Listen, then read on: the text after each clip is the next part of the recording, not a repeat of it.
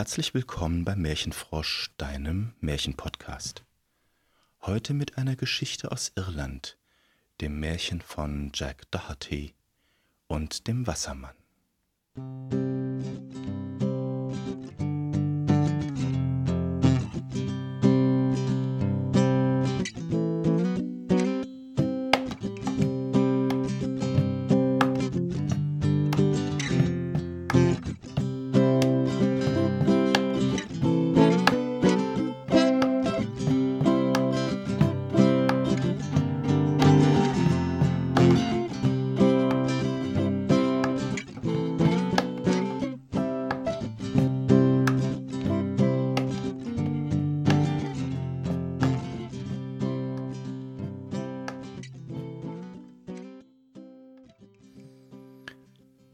Der Küste des Atlantik, im irischen County Clare an der sturmumtosten Dunbeck Bay, da lebten in einer kleinen Fischerhütte Jack Doherty und seine Frau Biddy.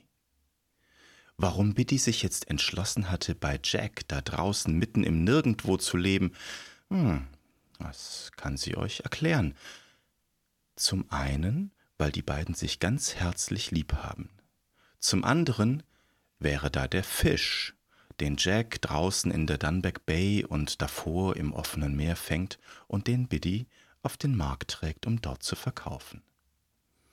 Und zum Dritten gibt's da noch die Schifffahrtslinien, die vor der Dunbeck Bay verlaufen, und unter dem Wasser gibt es eine Menge Riffe und Kliffe, und immer wieder passiert es, dass ein Schiff auf Grund läuft, zerbricht und untergeht.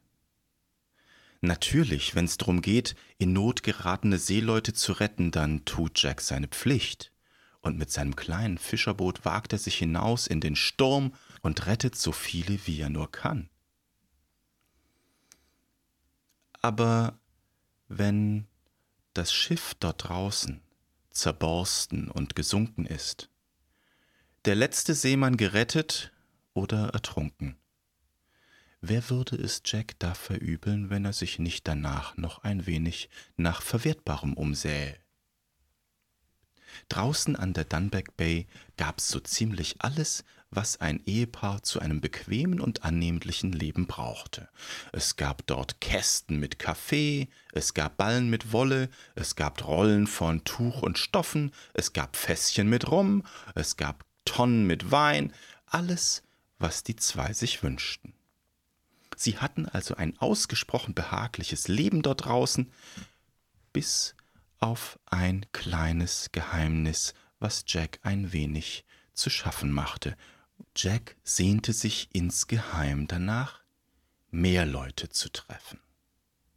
Hätte er seiner lieben Biddy nie erzählt, die hätte ihn ausgelacht.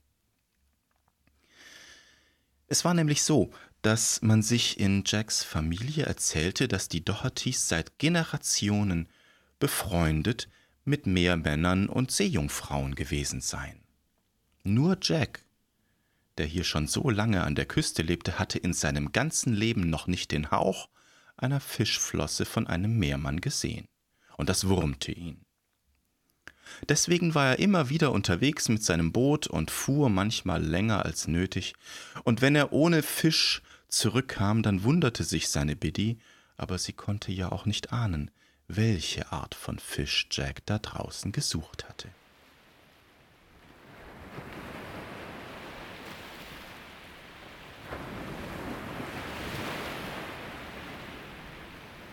Eines Tages segelte Jack zurück nach Hause. Die Sonne ging unter, ein goldenes Abendlicht lag über der Dunbeck Bay und über einer kleinen Sandbank, die er seit langem gut kannte. Nur heute lag auf der Sandbank etwas, was da nicht hingehörte. Etwas in der Größe etwa eines mittelgroßen Baumstamms, vielleicht einer jungen Seekuh, und das schien sich zu bewegen. Jack legte das Ruder um und steuerte die Sandbank an. Bevor er aber in Rufweite war, sprang das Ding von der Sandbank in die Luft, schlug einen kleinen Salto, setzte sich etwas auf den Kopf, was aussah wie ein Zylinderhut, und war platsch im Wasser verschwunden.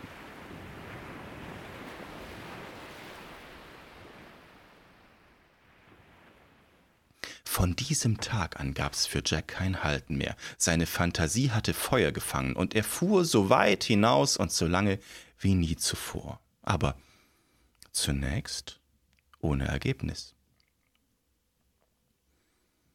Es mochte so ein halbes Jahr vergangen sein, nach einem Sturm, der ein stolzes Segelschiff in den Grund des Atlantik gerammt hatte, machte Jack seine kleine Runde an der Küste entlang und sah nach, ob nicht vielleicht irgendetwas Brauchbares angetrieben war.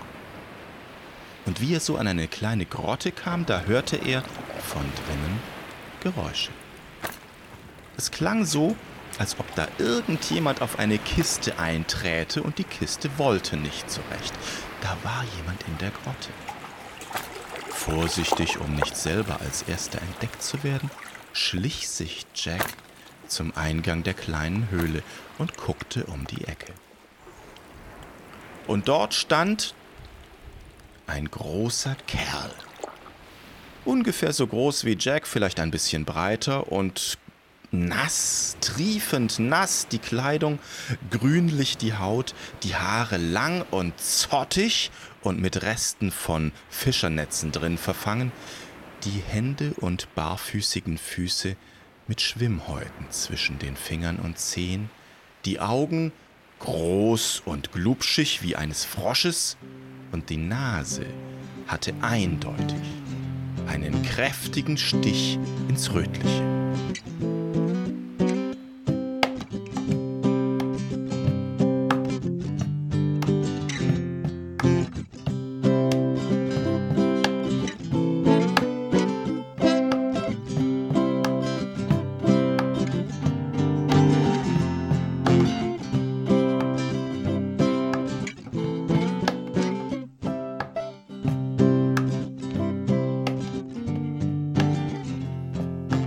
Jetzt oder nie, dachte sich Jack, trat aus seiner Deckung und grüßte freundlich. Zu euren Diensten, Euer Ehren, Jack Doherty. Der Meermann drehte sich um. Oh, Jack! Was für eine Überraschung! Zu deinen Diensten mit Freuden! Mein Name ist Kummerer. Jetzt war es an Jack, sich zu wundern, denn das klang so, als ob der Meermann ihn kenne.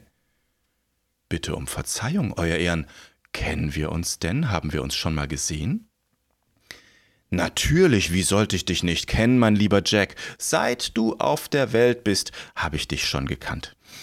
Ich war nämlich gut mit deinem Großvater befreundet. Was für ein feiner Kerl. Wir mochten uns gerne, und den einen oder anderen Abend haben wir fröhlich beim Trinken verbracht. Ich hoffe doch, du kommst vielleicht ein bisschen nach seinem Vorbild. Ja, selbstverständlich, sagte Jack. Wenn meine Mutter mich mit Brandy gesäugt hätte, dann wäre ich heute noch an ihrem Rockzipfel. Das hört sich doch prima an, sagte Kuh, das sollten wir bei Gelegenheit mal versuchen. Kurz, die beiden haben sich ausgezeichnet verstanden und unterhielten sich bestens den halben Nachmittag über, bis es für Jack Zeit wurde, nach Hause zu gehen, und sie verabredeten sich, um einmal den Getränkekeller von Kumara bei Gelegenheit gemeinsam zu testen. Zu Hause hat Jack nichts erzählt. Seine Biddy hätte kein Verständnis dafür gehabt, dass Jack mit irgendwelchen unchristlichen Meerleuten Kontakt pflegte. Zum vereinbarten Tag an der verabredeten Stelle war Jack also am Strand. Und auf die Minute pünktlich stieg vor ihm aus dem Wasser der Meermann Kumara, in der Hand zwei Zylinderhüte und einen davon hielt der Jack hin.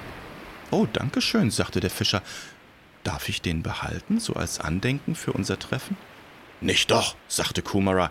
So günstig sind die nicht, dass diese ganz speziellen Zylinderhüte einfach verschenkt werden könnten.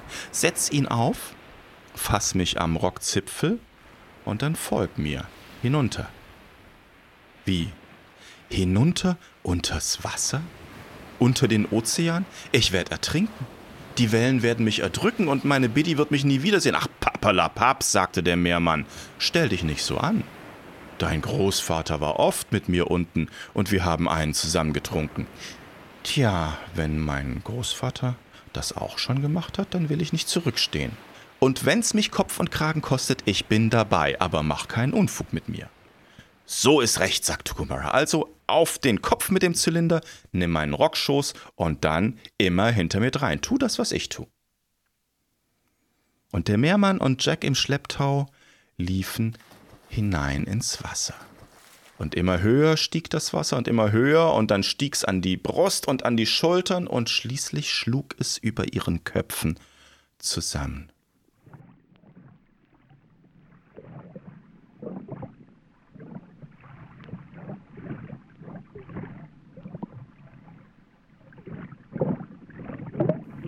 Nach einem Moment der Panik merkte Jack, dass er atmen konnte.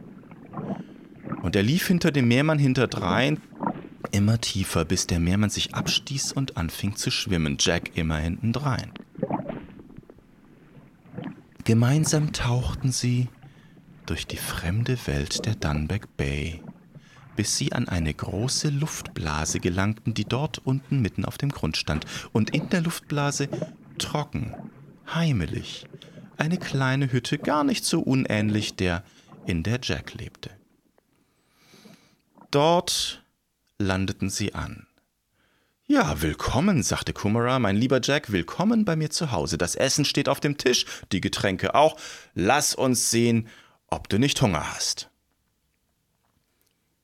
Gut hatte Kumara gekocht, und auf dem Tisch stand die größte Auswahl an Brandys und Whiskys und Rum aus aller Herrenländer, die Jack je gesehen hatte. Und das Allerschönste am Nachmittag war, wenn man unter der Meeresoberfläche trinkt, dann wird man nicht betrunken. Das muss wohl an dem ganzen kalten Wasser liegen, was man da so über dem Kopf hat. Das hielt Kumara nicht ab, lustig zu werden, und er fing an zu singen Rom vom Boddel bom Raffel Taffel Kuddel Schwumm oder so ähnlich, von dem Jack kein Wort verstand. Kurz, es war ein ausgesprochen angenehmer Nachmittag.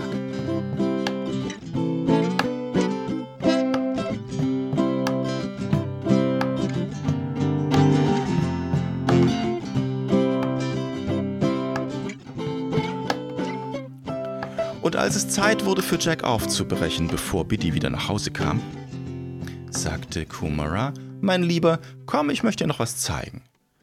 Und er führte ihn hinter das Haus an einen kleinen Schuppen, machte die Tür auf, und dort in Regalen Reihe über Reihe von leeren Hummerkäfigen.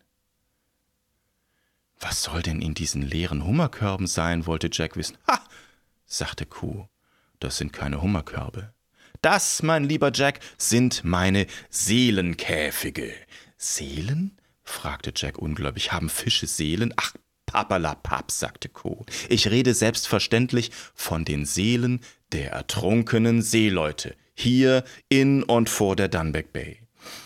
Denn wenn draußen ein Segelschiff oder ein Lastschoner auf Grund läuft und zerbricht und die Seemänner ins Meer fallen und ihr kühles, nasses, plötzliches Grab finden, dann entweichen die Seelen und sie sind ganz verängstigt draußen in der Kälte, so plötzlich im Dunklen und alles nass. Und dann stelle ich ein paar meiner Hummerkörbe auf, so dass sie etwas Trockenes, Warmes, eine Zuflucht haben. Und die Seelen flitschen hinein und ich mache den Käfig zu und dann können sie hier im Trockenen bei mir bleiben. Bei dem Gedanken an eingesperrte Seelen ertrunkener Seeleute wurde Jack ganz anders. Und der Gedanke verließ ihn auch nicht mehr, als er sich auf den Heimweg machte. Um wieder ins Wasser zurückzukommen, hub ihn Kumara hoch, bis er mit dem Kopf, mit dem Zylinder auf demselbigen im Wasser war, gab ihm einen Schubs, und dann konnte Jack nach Hause schwimmen, und er kam genau an dem Punkt auf dem Strand an, an dem die Reise losgegangen war. Wie schaffe ich es, die armen, eingesperrten Seelen zu befreien, dachte er sich. Und nach vielem Grübeln hatte er eine Idee. Mit seiner lieben Biddy verabredete er, dass sie doch ein paar Tage in die Stadt zu ihrer Verwandtschaft auf Besuch gehen könnte, und dann lud er den Meermann zu einem Gegenbesuch ein. Und dort wollte er ihn so gründlich betrunken machen, dass er sich den Zylinderhut stibitzen, hinabtauchen und heimlich die Käfige öffnen könnte. Am besagten Tag kam Kumara und fand ein hervorragendes Fischessen und eine feine Auswahl an Getränken, die gereicht hätte, um 20 Seeleute betrunken und wieder nüchtern zu machen. Die beiden ließen es sich gut gehen. Aber woran Jack nicht gedacht hatte, an Land wurden sie sehr wohl betrunken und Jack deutlich schneller als der Meermann. Und als Kumara fröhlich singend aufbrach, lag Jack stocksteif wie ein geräucherter Hering unter der Bank seiner Hütte und schlief. Am nächsten Morgen wachte er auf und hatte einen fürchterlichen Kater. Und Sorge, wie er denn seinen Plan umsetzen sollte, denn diesen Trunkenbold von Meermann unter den Tisch zu saufen, das würde völlig ausgeschlossen sein. Da fiel ihm ein, dass oben in der Dachstube noch ein kleines Fläschchen stand von dem guten Putschin, den ihm seine Schwäger einmal geschenkt hatten, das gute Zeug selbst gebrannt mitten in der Nacht, wenn Kumara davon nicht betrunken werden würde, dann wäre die Sache völlig aussichtslos. Also lud er den Meermann erneut ein. Bist du sicher? sagte Kumara, das letzte Mal hat er das nicht gut bekommen. Oh, sagte Jack, ich hab da was, was du bestimmt noch nicht kennst. Das musst du unbedingt probieren. Ich bin dabei, sagte der Meermann, und sie verabredeten ein nächstes Treffen.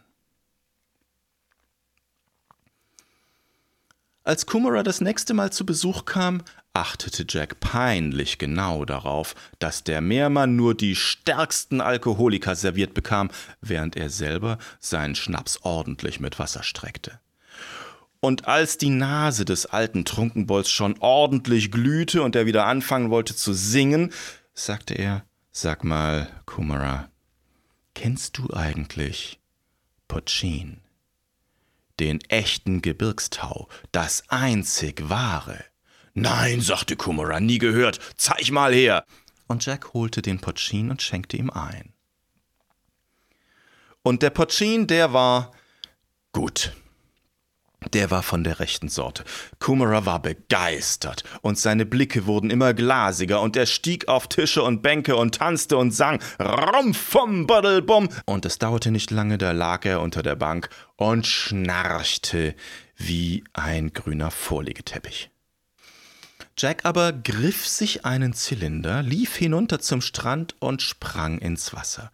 Und tatsächlich fand er den Weg zu Kumaras Hütte, öffnete den Verschlag dahinter, machte die Seelenkäfige auf. Sehen konnte man nichts, aber es war ihm, als ob er ein Zischen und Zwitschern und Flattern und leises Pfeifen hörte, als ob sich etwas um ihn herum bewegte, durch das Wasser flitschte und verschwunden war. Zuversichtlich horchte Jack dem Pfeifen und Zwitschern hinterher und hoffte, dass die Seelen ihre Freiheit wiedergefunden hatten. Nur, wie kam er jetzt zurück nach Hause? Eine Leiter war nirgendwo zu finden. Jack lief so lange um das Haus, bis er an eine Stelle kam, wo das Wasser tief hing, und da, als ein Heilbutt vorüberschwamm, da sprang er und griff den Fisch bei der Schwanzflosse und ließ sich in das Wasser ziehen, und tatsächlich, über kurz oder lang, tauchte er an seinem Strand wieder auf. Kein Moment zu früh, denn zu Hause war inzwischen seine Ehefrau eingetroffen, Biddy, und als sie das Durcheinander in der Hütte sah, da schlug sie nur die Hände über den Kopf zusammen. Meine Güte, Jack, was hast du angestellt? Hast du den Potschin ausgetrunken? Hier sieht's ja aus. Ah, was ist das? rief sie entsetzt, als sie den Meermann auf dem Boden sah. Meine Güte, Jack, was ist passiert? Ganz grün, du siehst aus wie ein. Der Schnaps hat ihn in ein Tier verwandelt, der Pastor hat's gesagt. Was mache ich denn jetzt? Gott sei Dank kam in diesem Moment Jack nach Hause und konnte seine Biddy in die Arme nehmen, und sie war wütend und zurecht. In dem Moment kam Kumara zu sich, der arme Meermann war schwer angeschlagen und fand den Weg ohne Worte zurück zu mir, wo er ins Wasser sprang und davonschwamm. Jack aber erklärte seiner lieben Biddy die Geschichte mit den Seelenkäfigen und die Geschichte mit den Meerleuten, und obwohl sie immer noch wütend mit ihm war, konnte sie nicht lange zornig bleiben, denn immerhin, die Sache mit den geretteten Seelen fand sie, da hatte er doch eine herzensgute Tat getan.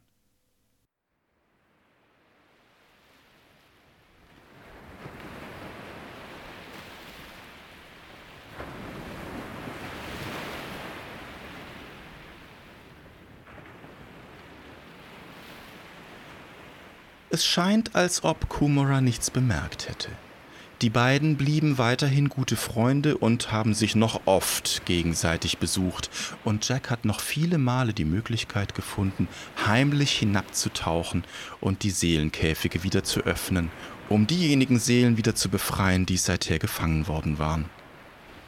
Bis eines Tages, als er am Strand wartete, kein Meermann mehr auftauchte. Er mochte rufen, er mochte große Steine ins Wasser werfen. Kummerer blieb verschwunden. Und was aus ihm geworden ist, aus dem alten Säufer, man wusste es nicht. Vielleicht war der alte Meermann einfach umgezogen.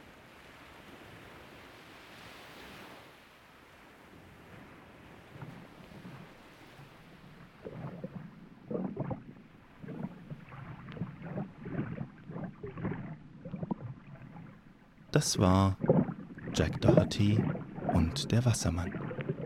Ein Märchen aus Irland. Frei erzählt von Alex Schroff. Musik Alex Schroff. Weitere Geräusche, die ich verwendet habe: Rough Baltic Sea von Girl with Sound Recorder. 53 Blackhead Mini Fjord Close-Up von Luke IRL. Crate Break 2 von Kevin Case Splash Jumping D von Inspector J und Waves Buried Hydrophones 01 von Klangbild auf freesound.org. Hamburg 2021 Märchenfrosch.de Bis bald.